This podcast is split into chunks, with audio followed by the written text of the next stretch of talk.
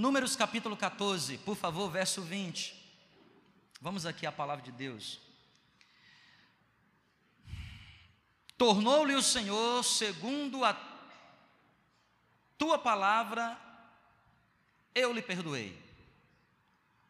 Porém, tão certo como vive o Senhor, tão certo como eu vivo, o próprio Deus falando, e como toda a terra se encherá da glória do Senhor, nenhum dos homens que tem, que tem visto a minha glória e os prodígios que fiz no Egito e no deserto, todavia me puseram à prova, já dez vezes, e não obedeceram a minha voz. Verso 23 diz: Nenhum deles verá a terra que com juramento prometi a seus pais Sim, nenhum daqueles que me desprezaram haverá. Olha que coisa, hein, gente? Olha o que diz o verso 28, pula lá para o 28. Diz-lhes, por minha vida, diz o Senhor. Já pensou Deus jurando por si? Eu juro pela minha própria vida, que como falastes aos meus ouvidos, assim farei a vós outros nesse deserto cairá o vosso cadáver. Como também todos os que foram contados segundo o censo, de 20 anos para cima, os que dentre vós contra mim murmurastes, não entrareis na terra a respeito da qual jurei que vos faria habitar nela. Vamos orar, gente, por favor. Senhor, esta é a dura palavra que o Senhor tem para nós hoje. E eu recebo do Senhor toda palavra boa, que massageia o ego, que pela graça me levanta, mas eu recebo também toda palavra do Senhor, que me corrige, que me endireita. Porque o Senhor disciplina quem ama. E ser corrigido pelo Senhor é sinal de que o Senhor não desistiu de nós. Fale conosco. Fale com cada irmão aqui nessa noite. Fale de maneira particular em cada coração. E que a gente saia daqui edificado sobre a tua palavra. É a minha oração.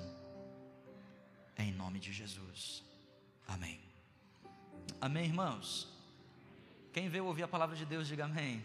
amém. Glória a Deus, que bom que você veio, né? Porque esse é o segundo melhor motivo pelo qual a gente se encontra na igreja. Aliás, essa história do púlpito sobre uma plataforma, púlpito é esse, esse negócio que a gente usa para apoiar a Bíblia e ele sobre uma plataforma no lugar central é uma conquista da reforma protestante, que esse ano faz 500 anos. Isso é uma ideia de Lutero. Por quê? Porque a reforma lutava contra três grandes ideias. Primeiro, a questão da indulgência. As pessoas tinham que pagar para ser salvo. E ele, quando tinha por volta dos seus 35 anos, pela primeira vez leu o Novo Testamento fazendo um programa de pós-graduação, leu a Bíblia e se deparou com o que diz Romanos: pela graça sois salvos, e isso não vem de vós. Então não se paga a salvação, é gratuito.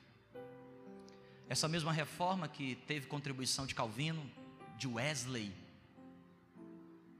de João Wesley, ela também combatia a corrupção no clero.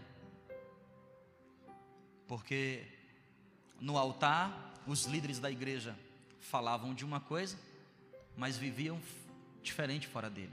Faço o que eu digo, mas não faço o que eu o que eu faço. Então a reforma combatia essa ideia. E a reforma também combatia a ideia da não acessibilidade à palavra de Deus. Hoje em dia você pode pegar seu smartphone, baixar um aplicativo de Bíblia. Você pode ler a Bíblia eletrônica do Raildo. Você pode ler a Bíblia impressa em papel, pode ser em espanhol, em português. Só em português nós temos mais de 40 versões, estamos chegando a 50 versões em português. E hoje é maravilhoso a gente ter acesso à palavra de Deus, mas essa é uma conquista da reforma. Todos devem ter acesso à palavra de Deus, porque havia havia um edito que dizia que as pessoas não poderiam compreender a palavra de Deus e só o clérigo poderia lê-la. Wesley, Calvino, o Lutero disseram: olha, não, o véu foi rasgado, todos nós temos acesso à palavra de Deus. E nós amamos a palavra de Deus, esse é o momento que nós nos aproximamos de Deus por causa da palavra, porque a maior fonte de revelação de Deus, a maior fonte de revelação de Deus, não é a nossa vigília da sexta-feira. Lá na vigília da sexta-feira foi um poder de Deus, foi uma glória de Deus, foi um mover de Deus. Deus usou pessoas para entregar profecias, Deus usou pessoas para abençoar outras, que maravilha! Mas a maior revelação de Deus está aqui, é a palavra. A maior fonte de conhecimento de Deus não é a oração do irmão, é a palavra. A maior fonte de experiência com Deus não é as experiências sobrenaturais que a gente tem no monte, eu valorizo ir lá e gosto de estar lá. Mas é a prática da palavra de Deus. E por isso o púlpito, que é uma conquista da reforma, fica no centro da igreja. Para dizer para as pessoas que a parte mais importante quando nós estamos cultuando a Deus é ouvir a palavra. Por isso eu quero perguntar outra vez aqui: quem aqui veio com o coração aberto para ouvir a palavra de Deus? Diga glória a Deus. E essa é a palavra que Deus tem para nós hoje. Números capítulo 14. Deus chega para Moisés e fala assim: Moisés, eu tenho um recado importante para te dizer. Avisa para todo o povo. Eu estou jurando, eu estou fazendo um pacto por mim mesmo, pela minha vida. Já pensou? Estou jurando por mim mesmo que exatamente conforme o censo que vocês fizeram a sair do Egito, que vocês fizeram uma contabilidade, na contabilidade existia mais de 2 milhões, quase 2 milhões de pessoas. Desses 2 milhões de pessoas, tinha cerca de 800 mil adultos. Deus chega para Moisés e fala assim: fala para o povo que cerca de 800 mil pessoas não entrarão na terra prometida, seus cadáveres serão enterrados neste deserto. Vocês morrerão no deserto. Que palavra dura, hein, irmão? Que pepino para Moisés que tem a obrigação de transmitir e que palavra dura para o povo. Deus está dizendo o seguinte: vocês morrerão no deserto. Eu que vos tirei do Egito. E esta palavra que é real na vida do povo de Deus, dos israelitas, há 3.500 anos atrás, ela também é real na nossa vida hoje. Porque, da mesma forma que existia o Egito que os oprimia, existe hoje o mundo que nos oprime.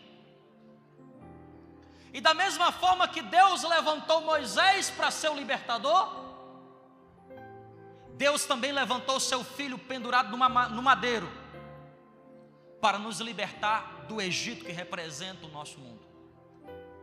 Da mesma forma que o povo fora batizado no Mar Vermelho, nós também batizamos as pessoas nesse tanque batismal ou em qualquer outro lugar que tenha água para dizer você confessa Cristo Jesus. Da mesma forma que há uma terra prometida que mana leite e mel, ele também prometeu para mim e para você uma nova Jerusalém, que lá não haverá pranto nem choro, mas infelizmente, da mesma forma que existe o deserto de Padã Aram, caminho entre o Egito e a terra prometida, existe também, escuta, presta atenção, tem também a dispensação da igreja, o período da igreja. Esse deserto representa esse tempo nosso de peregrinação. Quão bom seria se eu entregasse minha vida para Jesus e o pastor Eli, que me batizou quando eu tinha 11 anos de idade, o pastor Eli que perguntou para mim publicamente naquela pequena igreja. Ele disse: Jean, você aceita Jesus? Eu disse: Eu aceito, de todo o meu coração. Então eu te batizo em nome do Pai, do Filho e do Espírito Santo. Quão bom seria se ele tivesse me mergulhado naquela água. E na hora que ele me levantasse, buf, eu estivesse no céu. Já pensou? Quem não quer ir para o céu? Até as ruas lá são de ouro. Até hoje eu pago aluguel, lá tem casa para eu morar. Condomínio fechado. E o melhor não paga IPTU e não paga Eletrobras. Mas a vida não é assim. Eu entreguei minha vida para Jesus, eu tinha 11 anos.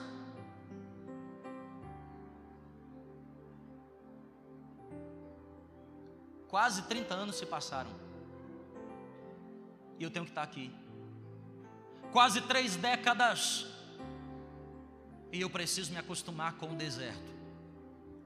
Porque esse deserto representa o meu tempo de peregrinação. Quem está entendendo o que eu estou falando aqui, diga glória a Deus, por favor. Você está entendendo aqui os paralelos? É o que a Bíblia nos ensina.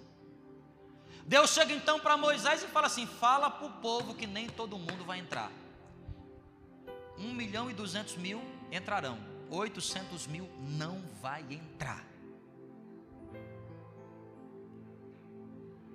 Quem tem de 20 anos para cima, com exceção de Josué e Caleb, não vai entrar. Vamos ver o que a Bíblia diz outra vez aqui? Olha que coisa, eu fico impressionado com essa expressão. Números 14, estou em Números 14, verso 29. Faço questão de ler outra vez nesse deserto. Que deserto é esse, gente? Lá naquele deserto. Mas que se constitui o nosso também aqui. Vocês estão entendendo? Nesse deserto cairá o vosso quê? Cadáver. Ai. Como também dos que foram contados segundo o censo de 20 anos para cima, os que dentre vós contra mim murmuraram. E aí eu escrevi aqui no meu pequeno pedaço de papel: morrendo no deserto. Morrendo no deserto. Por que, que tem algumas pessoas que entregam a vida para Jesus e morrem no deserto? Por que, que tem algumas pessoas que foram resgatadas por Deus e receberam a promessa de Romanos 8,37, que em todas essas coisas vocês serão mais do que vencedores, estão vivendo como derrotados? Porque existem pessoas que estão debaixo da promessa de Deus, recebem a promessa de Deus, mas ainda assim padecem no deserto. Por que, que a vida de alguns crentes não anda? Por que, que algumas vezes a nossa vida, em uma das nossas áreas, seja ela espiritual, no coração da alma, ou às vezes do tutu, material, que, que às vezes não anda? Por que, que parece que a gente às vezes morre na praia? Como diz aquela expressão litorânea. Nada, nada, nada e morre na. Morre onde? Eu nunca entendi direito essa expressão, mas uso, estou usando aqui. Eu nunca entendi que alguém que nada, nada, nada e morre na praia, melhor não, não melhor que morrer afogado. Mas você entendeu? Morrer no deserto. Por que essa geração morreu lá? Vamos aprender rapidamente? Qual foi o primeiro motivo? Êxodo capítulo 32. Por favor. Êxodo capítulo 32. Verso de número 1. Eu quero ler até o verso 6. Mas vendo o povo que Moisés tardava em descer do monte, acercou-se de Arão, o povo se acercou de Arão o seu auxiliar, o seu irmão, e lhe disse: Levanta-te, faze-nos deuses que vão adiante de nós. Pois quanto a este Moisés, o homem que nos tirou do Egito, não sabemos que fim terá sucedido. Disse-lhe Arão: Tirai as argolas de ouro das orelhas das vossas mulheres, dos vossos filhos e das filhas, e trazem, porque eles eram, eles eram escravos. Todo escravo tinha, egípcio tinha uma argola na orelha. Os filhos também tinham. Essa argola dizia: Vocês são de propriedade do Egito. É como você marcar o boi. É meu. Arão diz: Traz todas as argolas. Verso 3: Então todo o povo tirou das orelhas as argolas e trouxe Arão. Este, recebendo das suas mãos, trabalhou o ouro com o burril e fez dele um bezerro fundido, um bezerro fundido. Então disseram: São estes, ó Israel, os teus deuses, que te tiraram da terra do Egito? Arão, vendo isto, edificou um altar diante dele e apregoando disse: Amanhã será festa ao Senhor. No dia seguinte, madrugaram e ofereceram holocaustos e trouxeram ofertas pacíficas. E o povo assentou-se para comer e beber. E levantou-se para quê, gente? Se levantou para se divertir. Vocês estão aqui, pessoal, ainda bem não? Quando é que a gente morre no deserto? Quando a gente começa a praticar na nossa vida idolatria. Idolatria. A Bíblia diz que Deus tirou o povo do Egito. E eles pararam ali no deserto um tempo. Moisés, o líder do povo, resolveu subir no monte. E sabe o que, é que ele estava fazendo lá no monte? Buscando a presença de Deus foi nesse dia, exatamente nesse dia, que Deus escreveu com o seu dedo em tábuas os dez mandamentos. A ordem para que o povo vivesse em sociedade. Mas Moisés tardando em descer, o povo se ajuntou e pressionou Arão. E disse assim: Arão, nós precisamos fazer um Deus para a gente. O que é que Moisés está fazendo lá no monte lá? 40 dias já se passaram. Ele não levou nenhum mantimento, morreu. Morreu, está morto. Arão diz: deve ser verdade. Tragam todo o ouro que vocês tiverem, tirem as argolas. E da argola fez um bezerro. Fizeram o que, gente? Um bezerro. Olha o que diz o verso 4.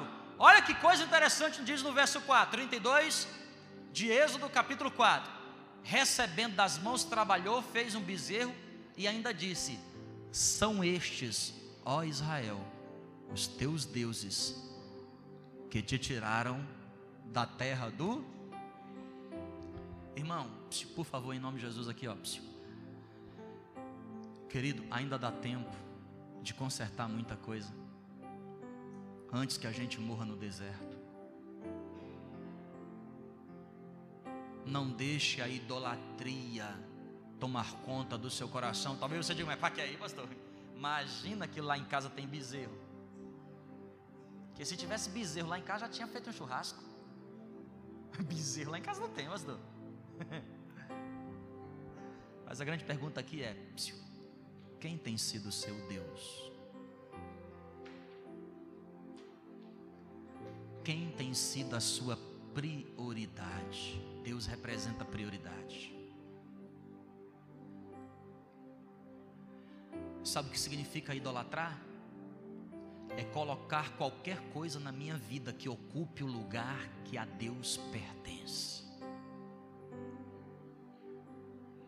Deus é rei. E como rei, ele tem o seu trono. Deixa eu perguntar para você, dentro do seu coração, quem tem sido o seu rei? Existe uma maneira simples de você saber quem é prioridade para você. Chegue em casa hoje e olhe o seu orçamento. Chegue em casa hoje e olhe sua agenda. Sua agenda revelará quem é seu Deus.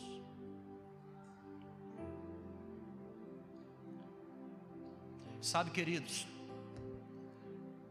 o Senhor nos chamou e nos comprou, e há uma terra prometida que nos aguarda. Mas quantas pessoas estão dentro das igrejas e elas não conseguem suportar uma hora de adoração na presença de Deus. Sabe por quê? Porque o Deus que está no coração não é de fato o Deus dos céus. Quantas pessoas vêm para uma reunião como essa e faz dessa reunião um ponto de encontro, um point. Fazem de tudo para estar no ambiente. Talvez, pois eu vou ali porque gosto de ouvir aquele irmão cantando. Ah, porque tem gosto de ouvir aquela palavra. Todas essas coisas devem ser fatores que nos motivam, mas nenhuma delas deve substituir o verdadeiro valor pelo qual nos encontramos aqui. Nós estamos aqui para cultuar a Deus. Ele tem que ser o centro da nossa vida. Às vezes você diz assim, mas pastor, eu não estou idolatrando. Vou dar um exemplo para vocês aqui, prático de idolatria. Às vezes nós idolatramos nossos filhos, porque colocamos nossos filhos antes de Deus. Às vezes nós idolatramos os nossos estudos. Ó, se tem uma coisa que eu gosto de fazer é conhecer. Se tem uma coisa que eu gosto de fazer é estudar. Se tem uma coisa que eu gosto de fazer é ler. Já houve uma época na minha vida que os meus livros eram os meus deuses. Que os meus estudos eram os meus deuses. Deus é aquele em quem você confia. Em quem você tem confiado sua vida? A quem você tem depositado a sua esperança? Ah, o meu grande sonho é conquistar tal. Onde você tem colocado a sua força? Onde você coloca a sua força representa o seu Deus. Quem está entendendo o que eu estou dizendo aqui, diga amém. Quando nós fazemos isso, irmãos, nós estamos vivendo bezerros de ouro,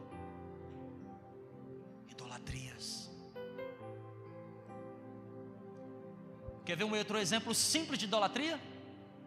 O verso 4 diz que Arão fez o bezerro e falou assim: Israel, estes são os teus deuses que te tiraram do Egito, não é assim que diz o texto? Glorifica esse bezerro, porque foi graças a esse bezerro que vocês saíram do idolatria. Sabe o que é idolatria? Quando eu não dou a devida glória a Deus. Quando eu não cultivo dentro do meu coração o verdadeiro sentimento de gratidão por tudo que Deus fez. Adorar é entender que a glória não é minha nem de ninguém, a glória é de Deus. Cuidado quando você toca na glória de Deus. Cuidado quando você diz: Eu recebi, eu tenho por causa de. Cuidado, porque tudo vem dele. E se você tem um palito, meu irmão, dentro do seu bolso, ele permitiu ter. E se há aí coração que bate no seu peito, ele concedeu-te coração. E se você conseguiu o cargo tal, a posição tal, o concurso tal, entenda, o último que deve ser glorificado são os seus pobres neurônios. Que malemar sabe se conectar um com o outro se não tivesse oxigênio lá para fazer isso. É Ele. Ele que tem aberto as portas sobre nós. Sabe o que aconteceu nesse dia?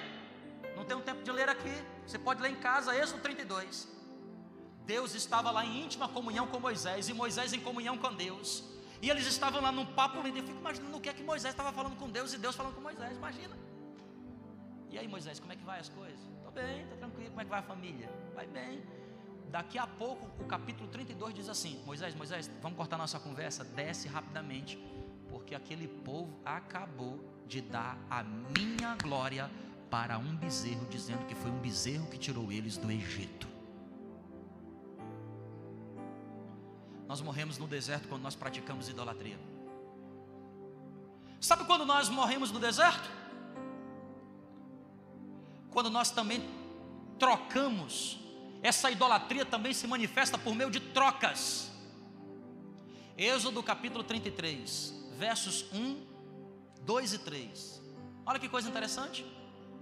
Êxodo 33: Disse o Senhor a Moisés: Vai, sobe daqui, tu e o povo que tiraste do Egito, para a terra a respeito da qual jurei a Abraão, a Isaac e a Jacó, dizendo: A tua descendência darei. Enviarei o meu anjo adiante de ti. Oh, aleluia, o meu anjo. Lançarei fora os cananeus, os amorreus, todos os teus inimigos.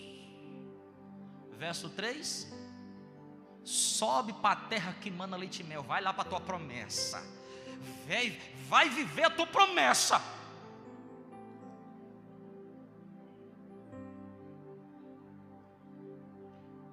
Só que eu não subirei. Eu não subirei. Presta atenção, vamos voltar lá para o verso 1. Olha o que diz. Vai, sobe daqui. Sabe o que Deus está dizendo? Vai, avança, melhora, prospera. Olha o que diz o verso 2: Não se preocupe, não se preocupe, eu vou providenciar tudo. Eu estou te enviando daqui, mas não estou te enviando de graça. Meu anjo vai à tua frente, ele vai preparando tudo aplanando os caminhos, Ele vai destruir tudo, todos os teus inimigos debaixo do teu pé. Verso 3, Deus ainda diz: Não se preocupe, é para viver a grande promessa, é para viver aquilo que eu plantei dentro do seu coração. Só que tem uma coisa: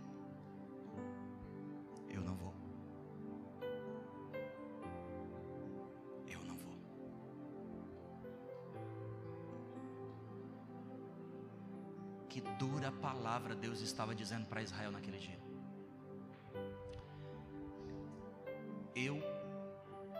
Vou abençoar vocês.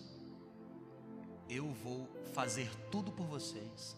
Eu vou cumprir na vida de vocês a promessa, mas eu não vou com vocês. Por quê? Diz o verso 3: Porque vocês são povo de dura serviço. Sabe em outras palavras, Deus está dizendo assim: ó porque vocês não têm prazer, porque vocês não me dão ouvidos, porque vocês estão perto de mim por causa das coisas das minhas mãos, porque vocês querem o que eu posso proporcionar para vocês, mas vocês não querem quem eu sou. Irmão, eu não sei se você já teve a oportunidade, o desprazer de ter passado por alguma experiência na sua vida de que alguém te usou já tive. Querido, não tem nada pior na vida. Eu acho que as duas coisas mais difíceis da vida de se lidar é ingratidão. Como é ruim lidar com ingratidão. E frequentemente a ingratidão, ela brota dentro do teu coração. Ela, ela, desculpa, ela não brota, ela atinge o teu coração porque você gosta do, do, do da bênção, do, do abençoado, ou da abençoada. Se resolveu estender a mão, fazer o favor por alguém, porque de alguma forma o teu coração bateu naquela frequência. Aí o desgramado vira as costas e nem sequer obrigado diz.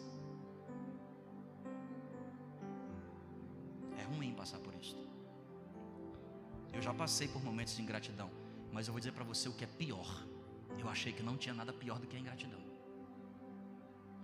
É se sentir usado. se sentir desvalorizado. Deus está dizendo para Israel: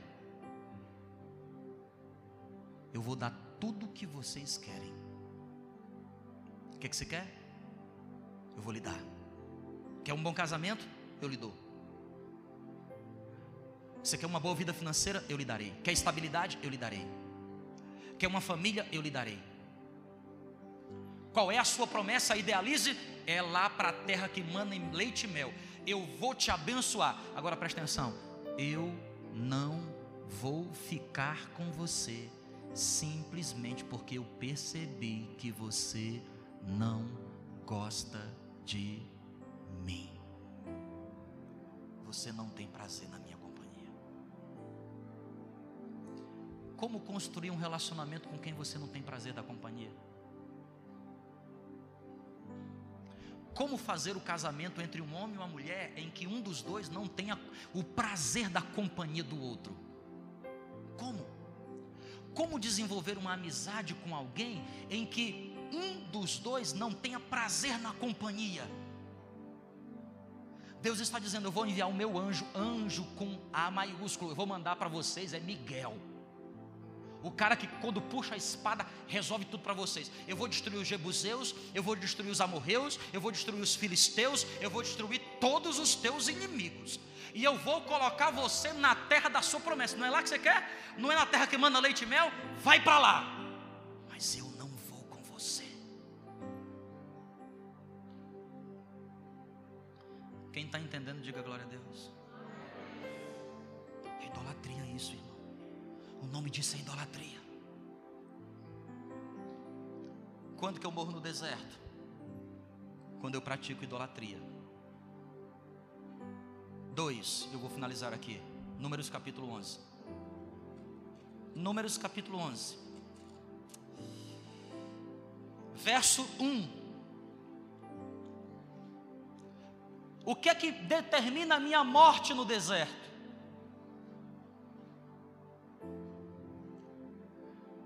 Queixou-se o povo.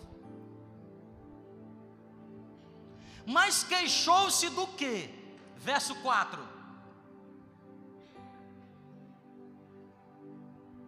O populacho estava no meio deles e veio a ter grande desejo de quê?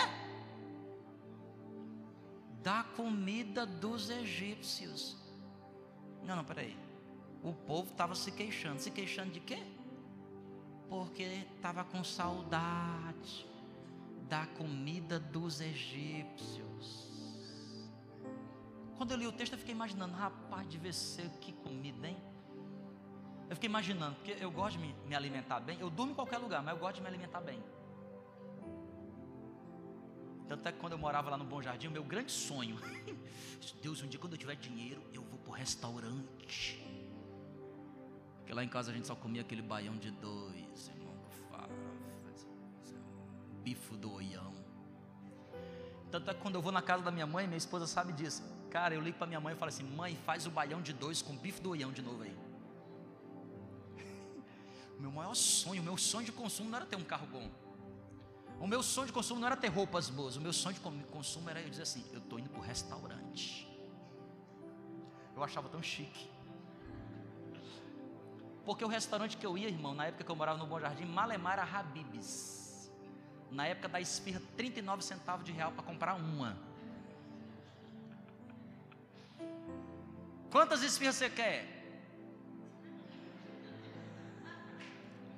E sabe a coisa que eu achava mais chique, que eu, que eu queria assim, nossa, eu quero ir num drive-thru. Eu achava tão lindo. Eu treinei bastante o sotaque, drive-thru. E a primeira vez que eu fui num drive-thru, Kelly estava comigo no meu Fusca. O nome dele era Pikachu. Ele era amarelão, velho. Os caras da igreja botaram apelido. Sabe quem, Ulisses? Os caras do louvor. Esse pessoal do louvor te cuida, velho. Pikachu. E você anda, quando você anda num Pikachu, irmão, você completa o tanque com 10 reais. Cara, velho. Cara, se meu Pikachu fosse. Esse daí já era transformado. Não tem o Pikachu no Transforma? Esse Raildo eu vou falar. E eu lembro, irmão, que eu entrei no drive-thru. Só tinha um vapor, porque eu morava na periferia da periferia de lá até o Habibs. Gasolina foi todinha. E quando eu entro no drive-thru, eu desligo o carro. E para sair de lá.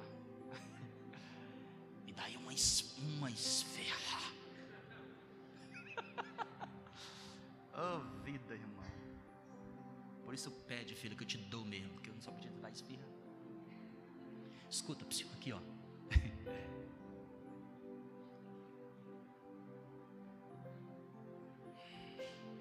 Eu até pensei que o povo estava reclamando porque queria Queria o quê? uma comida dos egípcios. Eu fiquei imaginando, a maior potência do mundo. Fiquei imaginando, que é isso? Como é que devem ser os restaurantes dos egípcios? Como é que, meu Deus, olha o que diz o verso 5. 11, 5. Lembramos-nos dos. Aí eu até falei, pô, beleza, peixe, né? Quem não gosta de peixe? Comíamos de graça. E dos o quê? Eu sou irmão, de uma coisa eu entendo, eu sou pastor, de pepino eu entendo. Pepino? Já comecei a estranhar. Do que mais? Dos o quê? Imagina pepino com melão. Dos alhos o quê? Sabe que alho silvestre? É um tipo de alho que não dá nenhum tipo de sabor. Você tem uma fruta que não tem sabor quase nenhum, é melão, né? Acho que melão só pede para melancia. Porque eu sou do Ceará, eu gosto de caju. De manga. Melão. Isso é coisa para minha esposa, que é light. Hoje eu vou comer, comer um melão. Um melão. Irmão, vou no restaurante, melão. Dá que manga, rapaz, que eu sou do Ceará, rapaz. Daquelas que a gente descasca no dente. Mas deixa eu ser rápido aqui, que meu tempo já acabou ali. Presta atenção. Aqui, ó. O povo estava reclamando de comida, que não era lá essas coisas. Sabe quando é que a gente morre no deserto? Primeiro, quando a gente pratica idolatria. Segundo, quando a gente reclama daquilo que Deus já tirou da nossa vida. Por mais que você goste, irmão, entenda a verdade. Se você está aqui, se você está nesse presente, é porque o que no passado ficou já era. Cuidado quando você começa a querer aquilo que Deus não quer te dar. Cuidado quando você começa a reclamar daquilo que Deus já tirou.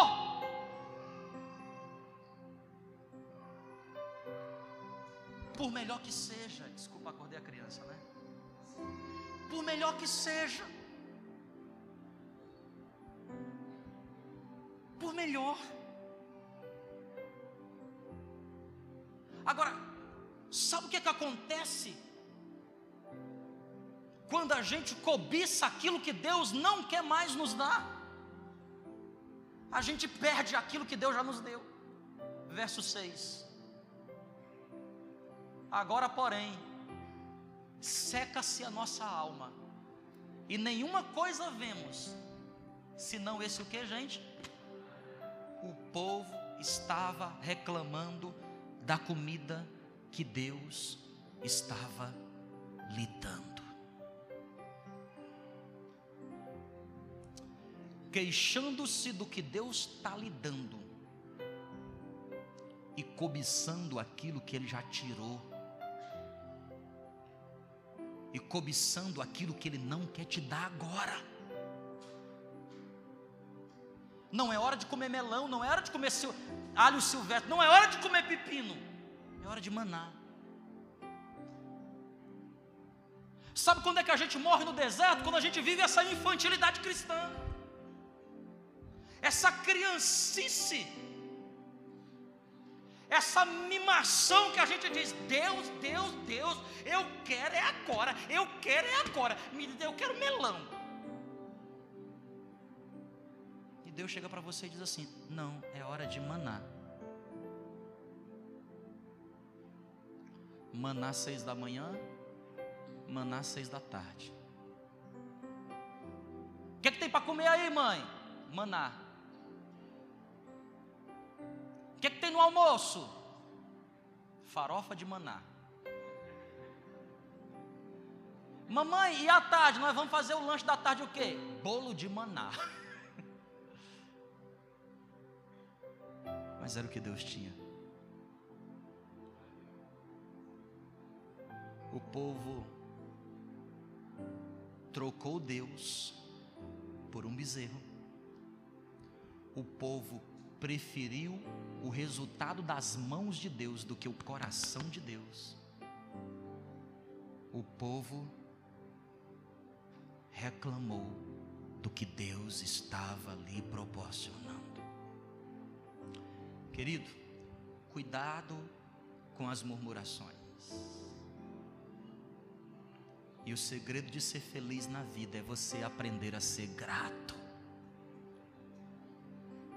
Por isso que a primeira palavra que você aprende numa outra língua, a primeira palavra, todo professor de línguas te ensinará a primeira palavra. A primeira palavra naquela língua é obrigado. Qual é a expressão? Graças. Thank you. Obrigado. Porque o obrigado, ele é o oposto a murmuração, a reclamação. Imagina Sara sentar na minha mesa e dizer assim: Papai, de novo, de novo esse feijão, de novo esse bife. Imagina ela crescer, completar 18 anos, nariz cresce, aí diz assim: Valeu, papai. Tchau.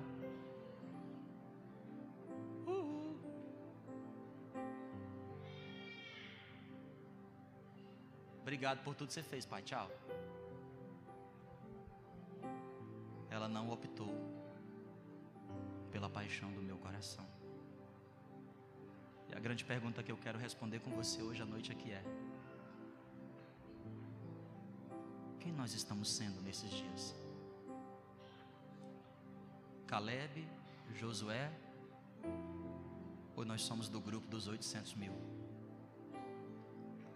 Podemos morrer no deserto, se nós não colocarmos Deus no devido lugar.